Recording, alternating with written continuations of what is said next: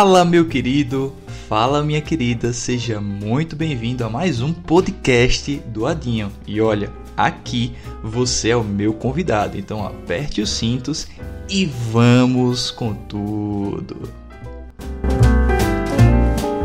Então, meu querido, hoje nós vamos falar sobre um tema muito interessante que a gente que trabalha com jovens e que trabalha com adolescentes também percebe muito em relação ao medo de falar em público. Na verdade, esse medo de falar em público ele é tão comum hoje em nossos dias que ele é o segundo maior medo da humanidade. Então, né, é necessário uma atenção especial para isso. E de início, nesse nosso bate-papo aí bem interessante, o que eu gostaria de trocar de ideia é o seguinte: o seu medo Preste bem atenção.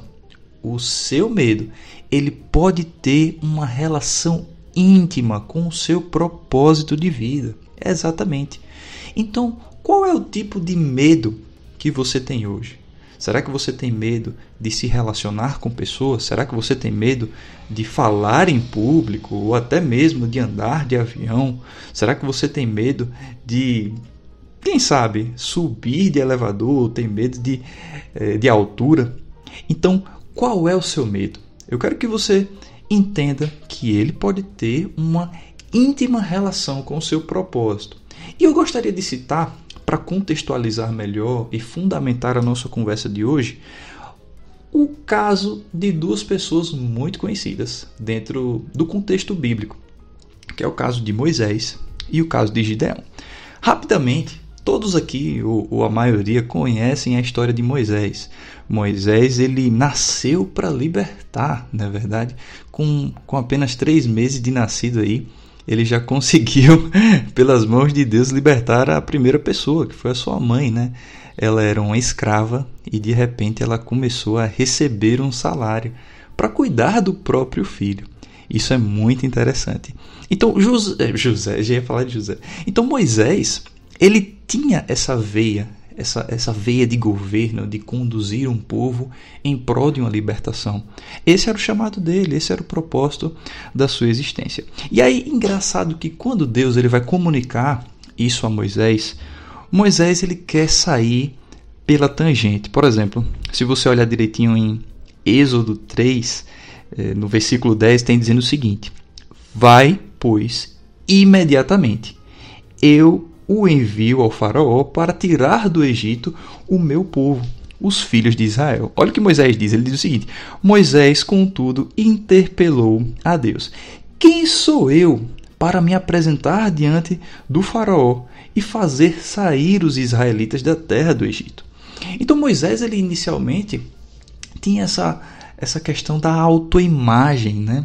Ele não conseguia se ver fazendo essa tarefa. Na verdade, faltava esse posicionamento que, se ele tivesse de início, iria digerir melhor esse pedido de Deus. Então não era algo tão desenvolvido em sua vida essa ideia de liderar um grande, pro, um grande povo em um grande projeto. E aí, se você perceber esse diálogo entre Moisés e Deus ao longo do, dos capítulos, você vai perceber que Moisés ele começa a querer fugir dessa tarefa tão estimada. Ao passo de, de, de, de demonstrar, na verdade, de elencar um, um outro problema. Ele fala lá no capítulo 4 em relação à sua voz. Ele diz o seguinte no versículo, no versículo 13: Contudo, insistiu Moisés com ele, ou seja, com Deus: Ah, Senhor, peço-te que envies outra pessoa. Ele acaba citando que é pesado, pesado de língua, ou seja, ele tem essa dificuldade de, de falar, né? Muitos estudiosos alegam que Moisés era gago, e ele pede para Deus para que envie outra pessoa. Então, Moisés ele tinha um receio na sua posição de liderança, de condutor, ele não se via fazendo isso, e ele também tinha um receio muito grande em sua eloquência. Um grande líder, ele de uma certa forma precisa expressar expressar-se bem diante do seu povo, diante de um público. Então ele queria porque queria fugir. A mesma coisa acontece com Gideão, lá em Juízes. Nosso objetivo aqui, gente, não é estar é, lendo versículo por versículo, mas eu faço questão de ler essa história para que você possa entender muito bem. Lá em Juízes, no capítulo 6, fala que o anjo do Eterno apareceu a Gideão e lhe saudou. Ele diz o seguinte: Yahvé está contigo, valente guerreiro. Olha do que é que Gideão é chamado. Daqui a pouco você vai perceber qual é a correspondência dele. E ele diz o seguinte: Ai, meu Senhor, se Yahvé está conosco, por que nos sobrevém toda essa calamidade? Onde estão todas as maravilhas que os nossos pais nos contam quando afirmam: Não nos fez Yahvé subir do Egito? Entretanto, agora o Senhor nos abandonou e nos entregou nas mãos de Midian. Então o Senhor olhou para Gideão e lhe respondeu: Vai com a força que tu tens. Vai e liberta o povo de Israel das mãos de Midian. Ora, não sou eu quem te envia? Aí ele responde assim: Ai de mim, meu senhor. Contestou-lhe: Como posso salvar a Israel? O meu clã é o mais pobre da tribo de Manassés e eu sou a pessoa menos importante da minha família. Que coisa, hein? Até o próprio Gideão, que fez grandes proezas para Deus, ele se via dessa forma, ele tinha esse receio, ele tinha medo. Então, corroborando aquilo que a gente começou a conversar, o seu maior medo, ele pode estar intimamente ligado ao seu propósito de vida, aos, aquilo que você vai realizar para Deus. E comigo não foi muito diferente também. Hoje, talvez você que me conhece possa me ver falar em público muito bem e com segurança, explicando aquilo que Deus ele muitas das vezes coloca em meu coração. Mas gente, nem sempre foi assim, nem sempre, nem sempre, nem sempre. Eu vou contar aqui algumas experiências dentro de dois blocos, na verdade três, ok? Eu ainda quero dar algumas diquinhas para trocar uma ideia a respeito de falar em público, beleza? Então, vamos começar. Vamos trocar essa ideia aí na manhã do gato. O primeiro tópico seria o seguinte: o protocolo para o medo é treino. Então, se você tem medo de falar em público, na verdade, o que você precisa é treinar.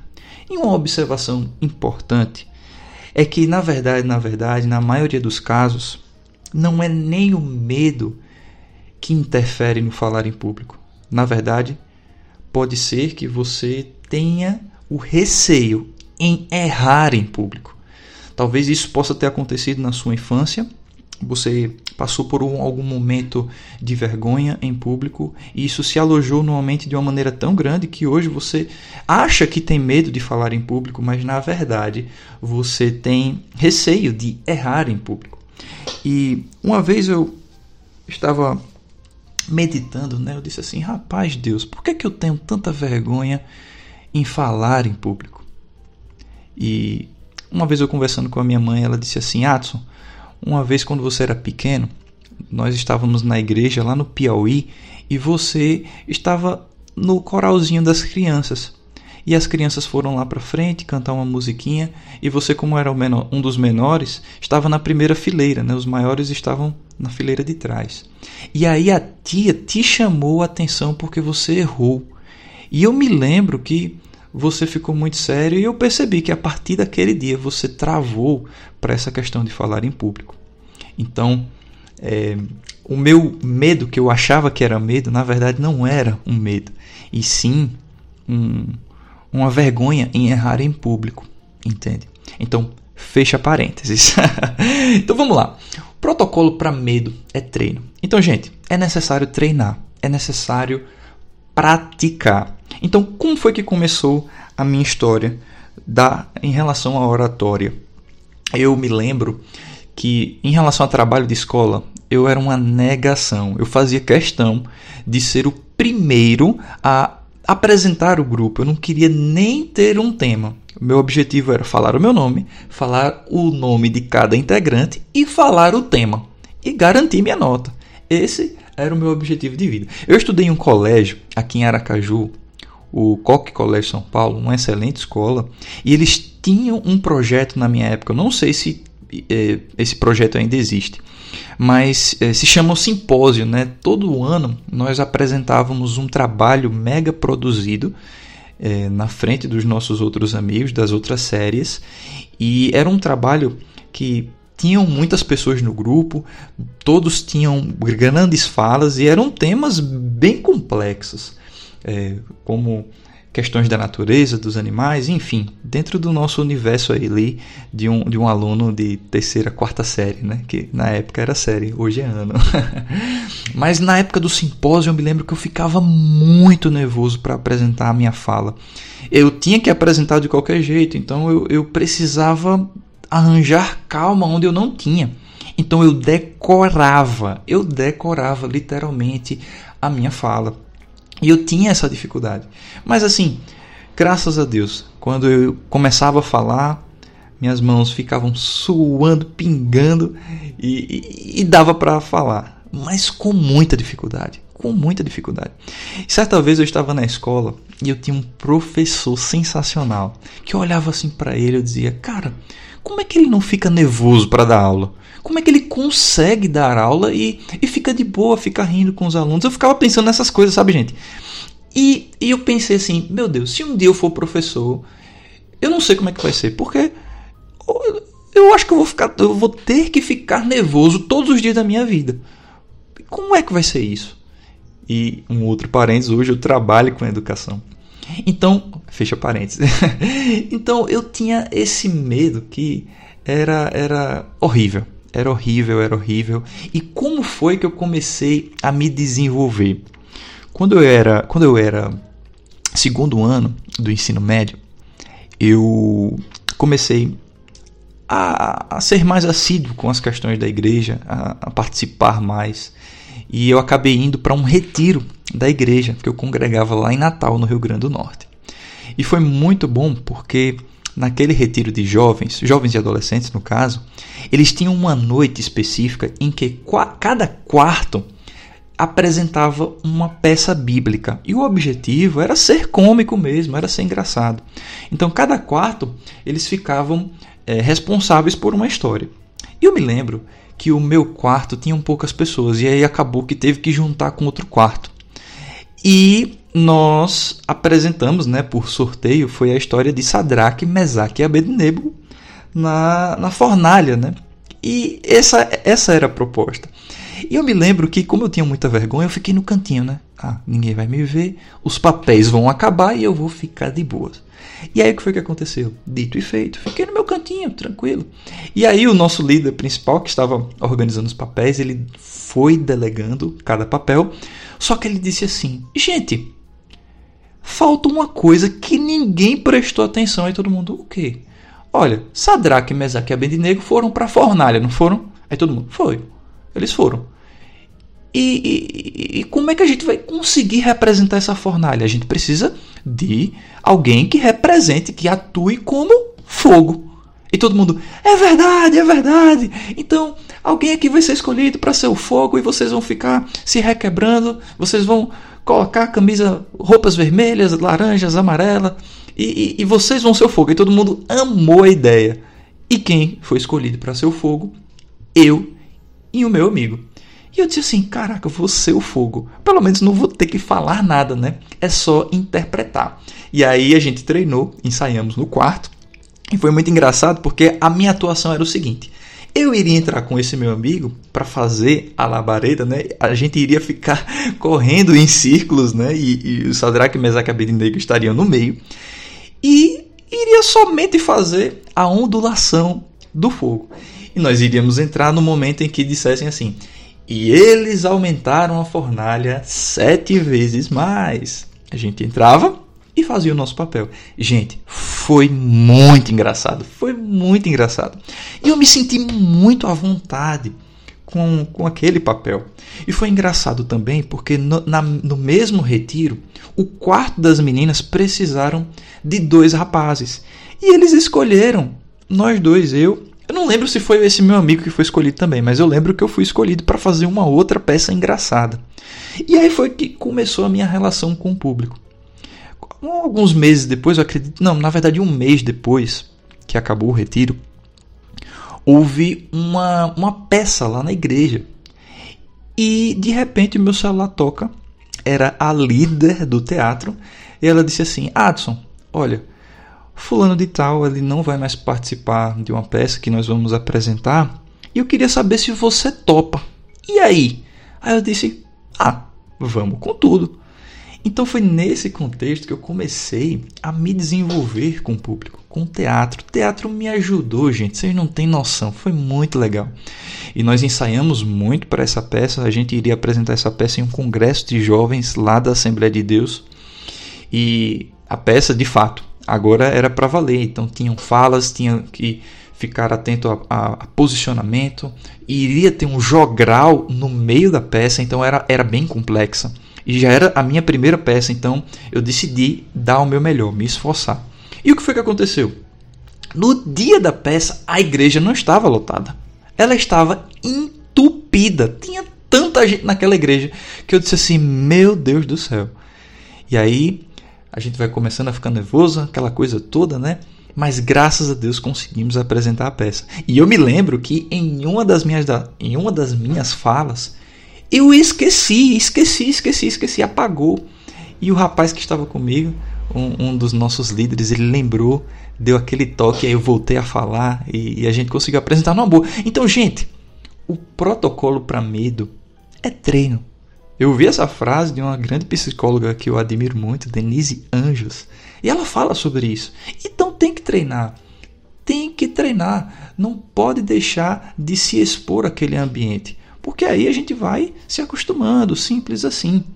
E olha, isso é a coisa mais normal do mundo, você é, não saber de tudo que você precisa saber para falar em público.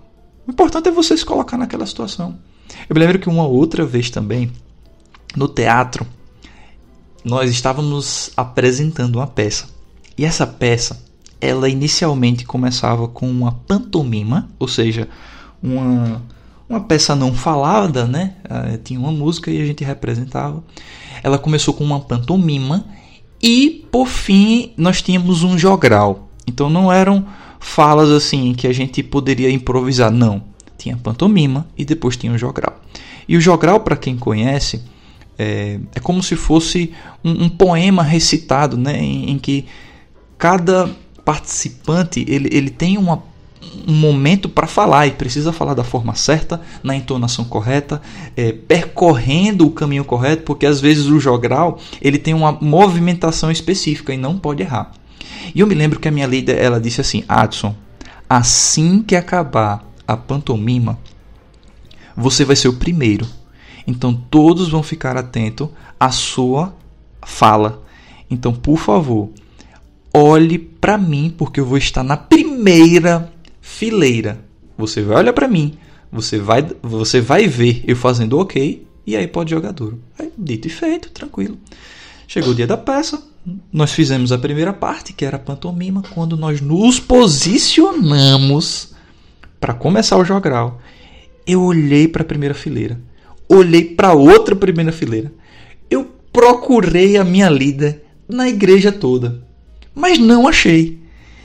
E aí, a, a pessoa que seria a segunda, ela achou que eu tinha esquecido minha fala e me embolou. Ela falou na minha frente, aí eu fui falar e todo mundo errou. Ficou uma pataquada. Gente, ficou horrível.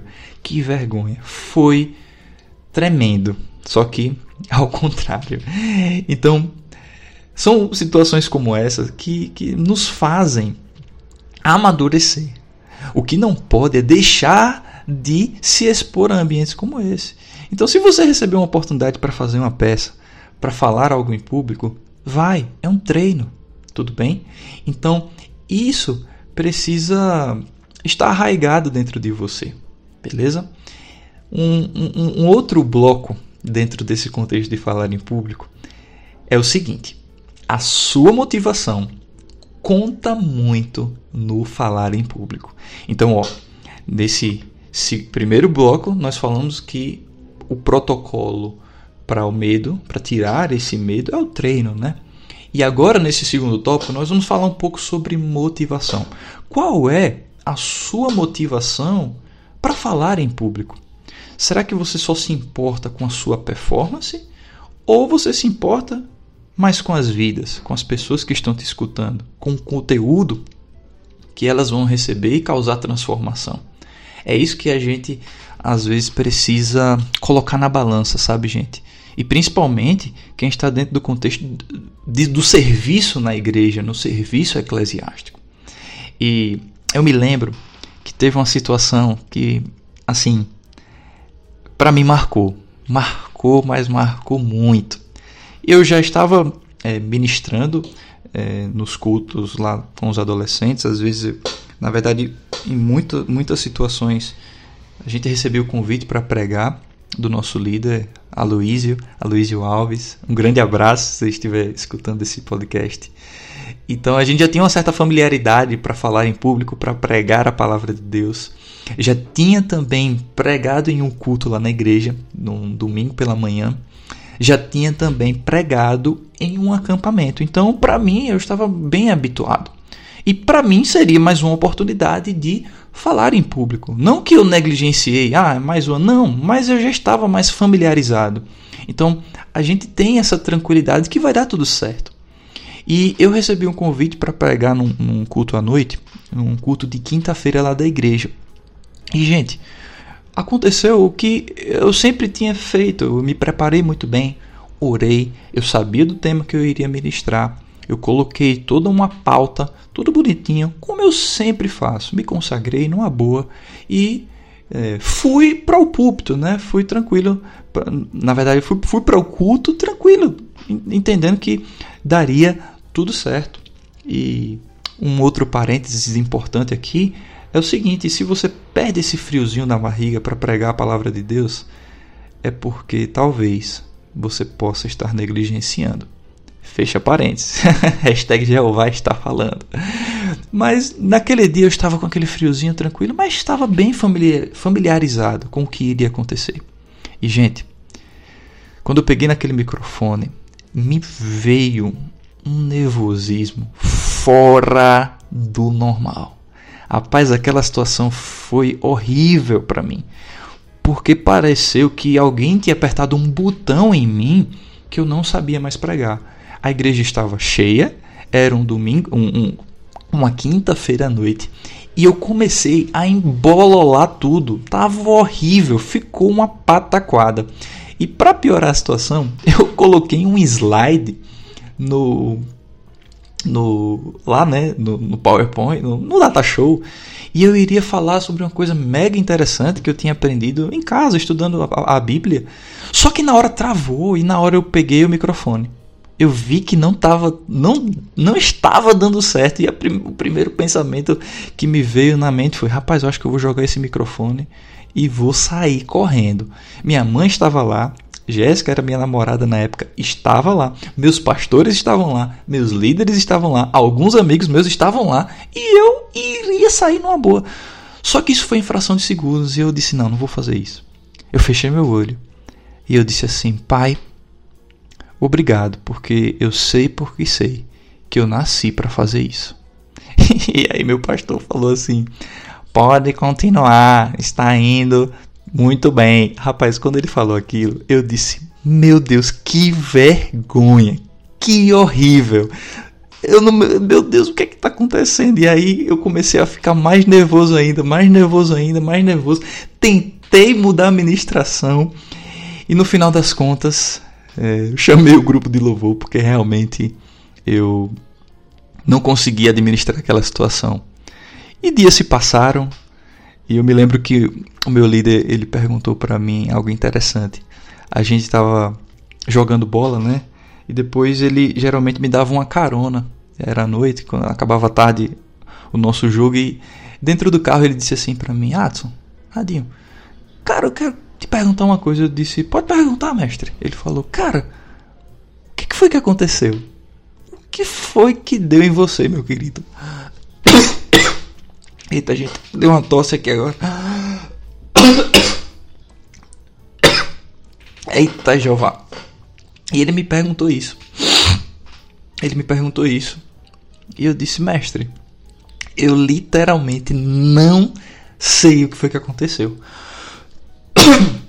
Agora deu uma, uma, uma tossida aqui. Vou até tomar uma água pra, pra dar uma refrescada. E ele disse: Cara, eu não sei o que foi. Eu, eu falei: Cara, eu não sei o que foi que aconteceu. Eu não sei, eu não sei, eu não sei. E, e daquele primeiro momento, gente, a vergonha foi muito grande. Foi na frente da igreja toda. Eu não tinha, de hipótese alguma, é, pensado que iria acontecer daquela forma. A gente se prepara de uma forma tão, tão intensa, né, para que as pessoas possam receber de Deus e tudo mais, aquela coisa toda. Mas a vergonha foi muito grande. E aí, depois dessa conversa, eu comecei a meditar ainda mais. Eu queria entender a situação. Eu queria que Deus me esclarecesse. Pai, por favor, me diga onde foi que eu errei. Porque se o erro estivesse em mim, gente, eu iria consertar o mais rápido possível. Eu queria melhorar para que o reino de Deus pudesse sempre ser abençoado com o meu melhor. E a minha, oração, a minha oração naquele momento foi: Pai, por que foi que aconteceu dessa forma? Por que, que é, eu errei? Por que, que eu fiquei nervoso? Por que, por que, por que, por que? Então, de início, eu não entendi muito bem. Mas Deus falou o meu coração, sabe? E foi muito claro a forma que as coisas chegaram ao meu entendimento. Eu entendi que a gente precisa ter em mente duas principais motivações quando a gente vai falar em público. O nosso coração, a primeira, né? O nosso coração precisa estar em primeiro lugar em relação à técnica. A técnica é muito importante, mas o coração em servir pessoas, em, em estar ali para se doar para a gente, tem que se sobressair. Se não for assim, se não for com um coração humilde, se não for com um coração manso, não, não, não, não está com a, com a motivação correta. Então isso ficou muito claro para mim. Eu comecei a meditar sobre isso. Que coisa linda, pai. Obrigado. Mas só que veio também uma outra resposta. A segunda foi o seguinte: Meu filho, se vidas estiverem sendo alcançadas, valeu a pena. E eu disse assim: é, o importante são vidas. Então a, a grande primeira lição foi a seguinte: que a gente precisa ter o coração acima da técnica, e a segunda é que se vidas estiverem sendo alcançadas, está tudo certo, está valendo a pena. Então, a, a, o nosso coração ele precisa ter esse, essa primazia diante do serviço ao reino de Deus. E não somente eu não falar em público, entende, gente? Mas sim também em outras atividades. E, e o objetivo primário são vidas. São vidas. E isso se encaixa muito bem no contexto de falar em público. Porque às vezes o camaradinha ou a florzinha de Jesus pode achar que fala muito bem em público, que tem uma eloquência e vai e vem, mas a motivação não está correta. E talvez isso um dia pode até acontecer com a pessoa a gente não deseja, né? Mas pode acontecer.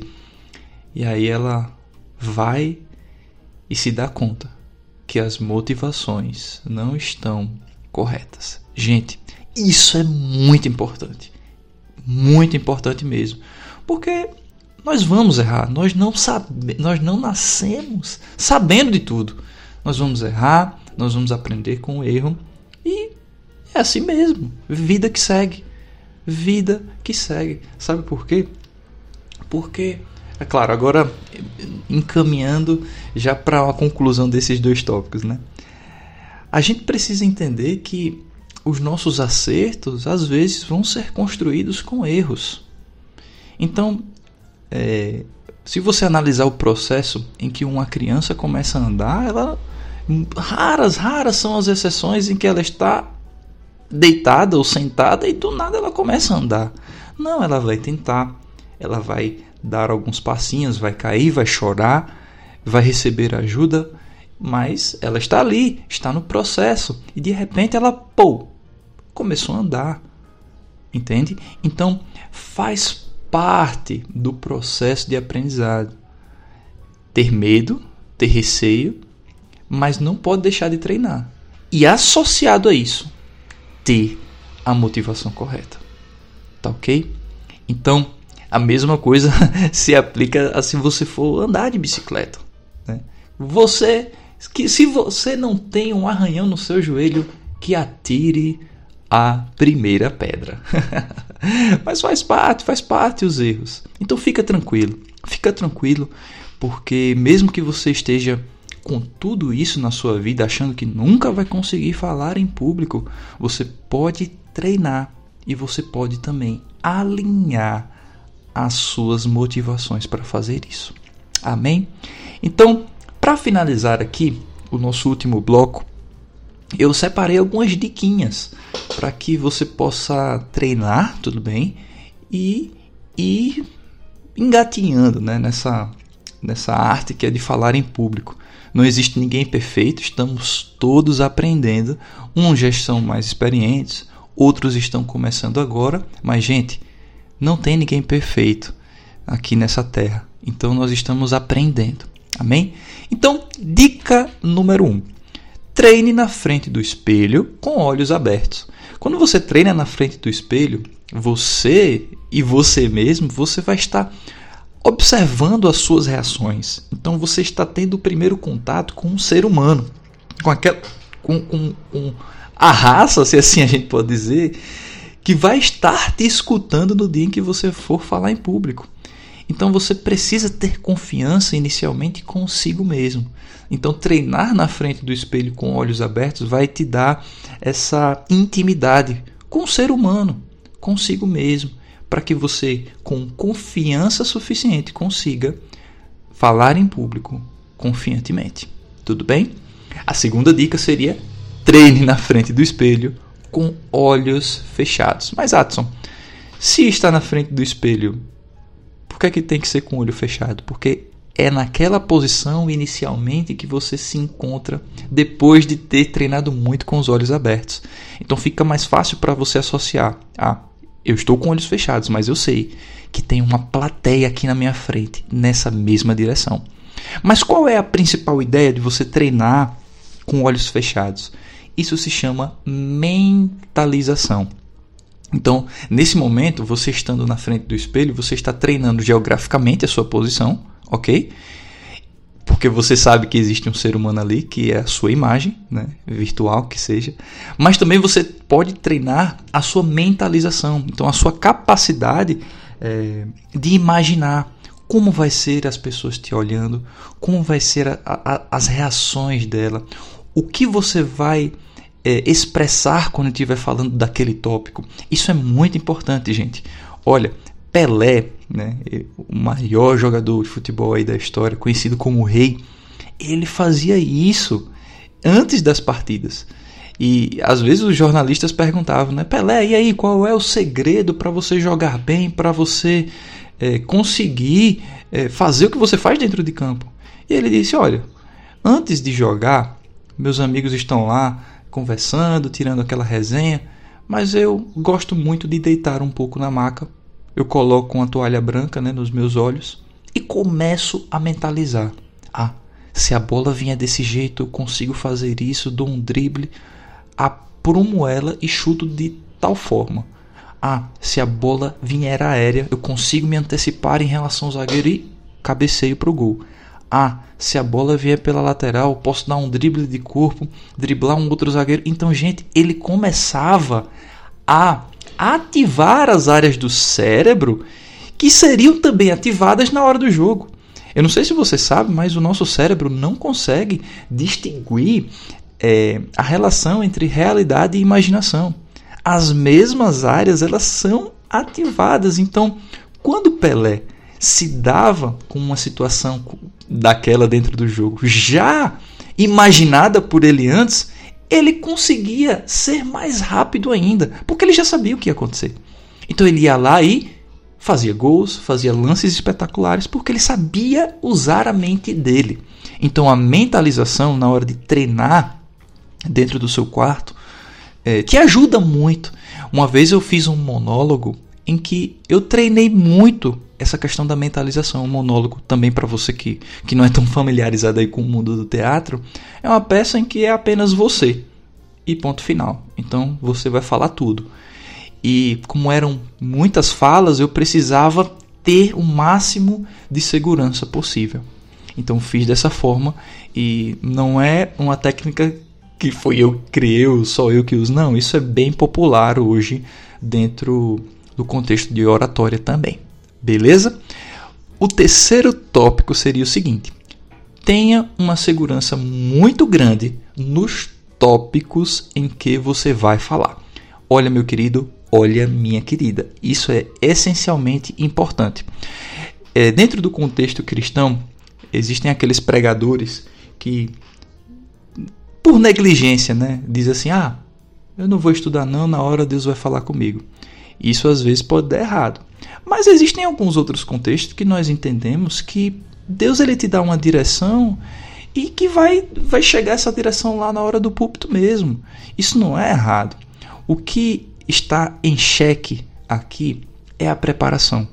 É necessário se, se preparar, independentemente se você recebe ou não a mensagem antes de, de falar em público, dentro do contexto de uma igreja, por exemplo, mas é necessário se preparar, tudo bem? Até mesmo às vezes a gente se prepara para pregar aquela mensagem maravilhosa e de repente Deus muda tudo e a gente tem que confiar nele.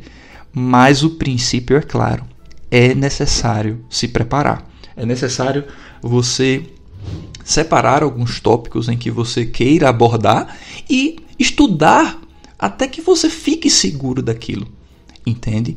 Então, quando eu estou preparando alguma ministração, eu, eu oro, claro, orar é importante, né? Para saber, não que é para eu falar porque eu quero falar, não, mas sim escutar a voz de Deus. E, e a partir daquele momento em que eu sei mais ou menos ali o que eu vou falar, eu vou estudando a palavra, o Senhor vai falando comigo ao mesmo tempo, mas aí eu gosto muito de anotar. E depois que eu faço as anotações dos tópicos principais, eu vou pesquisando cada tópico de maneira mais profunda. Então é assim que acontece comigo. Então, gente, é muito importante você ter essa segurança na hora de explicar os tópicos. Certa vez eu eu fui pregar domingo de manhã na igreja, num culto em que nós fomos lançar o nosso acampamento, o Marcados. E eu me lembro até do tema dessa ministração porque me marcou muito, foi tremendo. Se chamava A Importância da Vida dos Pais, a import, perdão, a importância dos pais na vida dos filhos. E eu tinha estudado muito, tinha tinha me dedicado bastante, me consagrado e tudo mais, o, o, mesmo protocolo aí que a gente segue. Só que na hora, gente, foi tão forte a unção, foi tão maravilhoso, a presença de Deus está sendo manifesta ali de uma, de uma maneira tão grandiosa que na minha mente eu consegui alterar um tópico. Eu iria falar primeiro, mas aí depois eu, eu troquei com outro, porque eu estava muito seguro naquilo que eu iria falar. E também coisas novas começaram a brotar dentro daquele tópico que eu já, já tinha estudado. Então, é, isso acontece quando nós nos preparamos muito bem e a gente consegue construir é, essa relação de segurança com o texto. Então, algo importante a se entender é a mensagem precisa estar dentro do seu coração. Amém? Então, algo importante é, é ter essa segurança, beleza? E por fim, é, algo que a gente indica, a última dica é: viva suas experiências, não adianta não adianta. É, você. A, a, gente dá dicas, né? Orienta, mas cada experiência é uma experiência. Cada acontecimento a gente tira uma lição que Deus quer nos ensinar e assim a gente vai vivendo a vida. Essas foram as minhas experiências que eu estou te ajudando hoje. Eu tenho até outras para falar que não, não cabem muito dentro desse contexto, mas são legais também. Mas ó, quando a gente entende que construir as nossas experiências é o que vale, poxa, Isso é muito bom. Então viva suas experiências, erre, mas sempre com o objetivo de acertar. O que eu quero que você entenda é que errar é, faz parte. Você não é perfeito. Você, é, talvez você que é adolescente, quando chegar a hora aí de tirar a carteira, talvez você fique muito nervoso quando for dirigir um carro ou pegar uma rodovia, pegar uma, uma BR, né? Mas faz parte, tem que treinar, tem que. Às vezes você até vai passar a marcha na hora errada e, e vai passar tudo.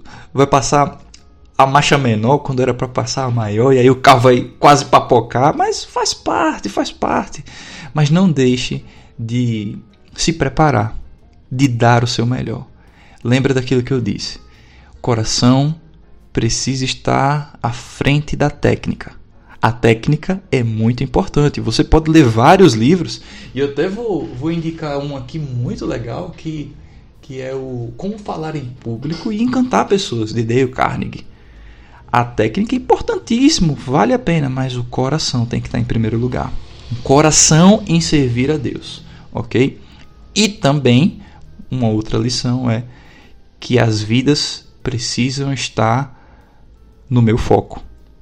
Não é que eu vou colocar a minha pessoa como foco. Ah, eu vou pregar para que a minha performance seja sensacional e, independentemente do que ouvirem, tá dito. Não, não é assim.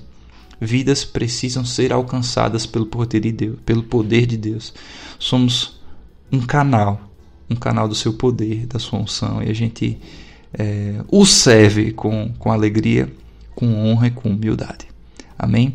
Então, eu encerro esse podcast falando um pouco sobre o medo de falar em público, falando um pouco sobre o protocolo que a gente precisa ter né, para eliminar esse medo, é, que é o treino, e também falando sobre as motivações. Né? Eu encerrei é, te dando dicas e não se esqueça, treina na frente do espelho treina na frente do espelho com olhos fechados e também tenha muita segurança ah, nos tópicos em que você for abordar. Viva as suas experiências. Eu espero que você tenha gostado. Estamos juntos. Se de alguma forma você se sentiu abençoado, me manda o feedback, tudo bem? Lá no meu Instagram eu quero muito, muito saber aí da, da, da sua história. E tamo junto beleza?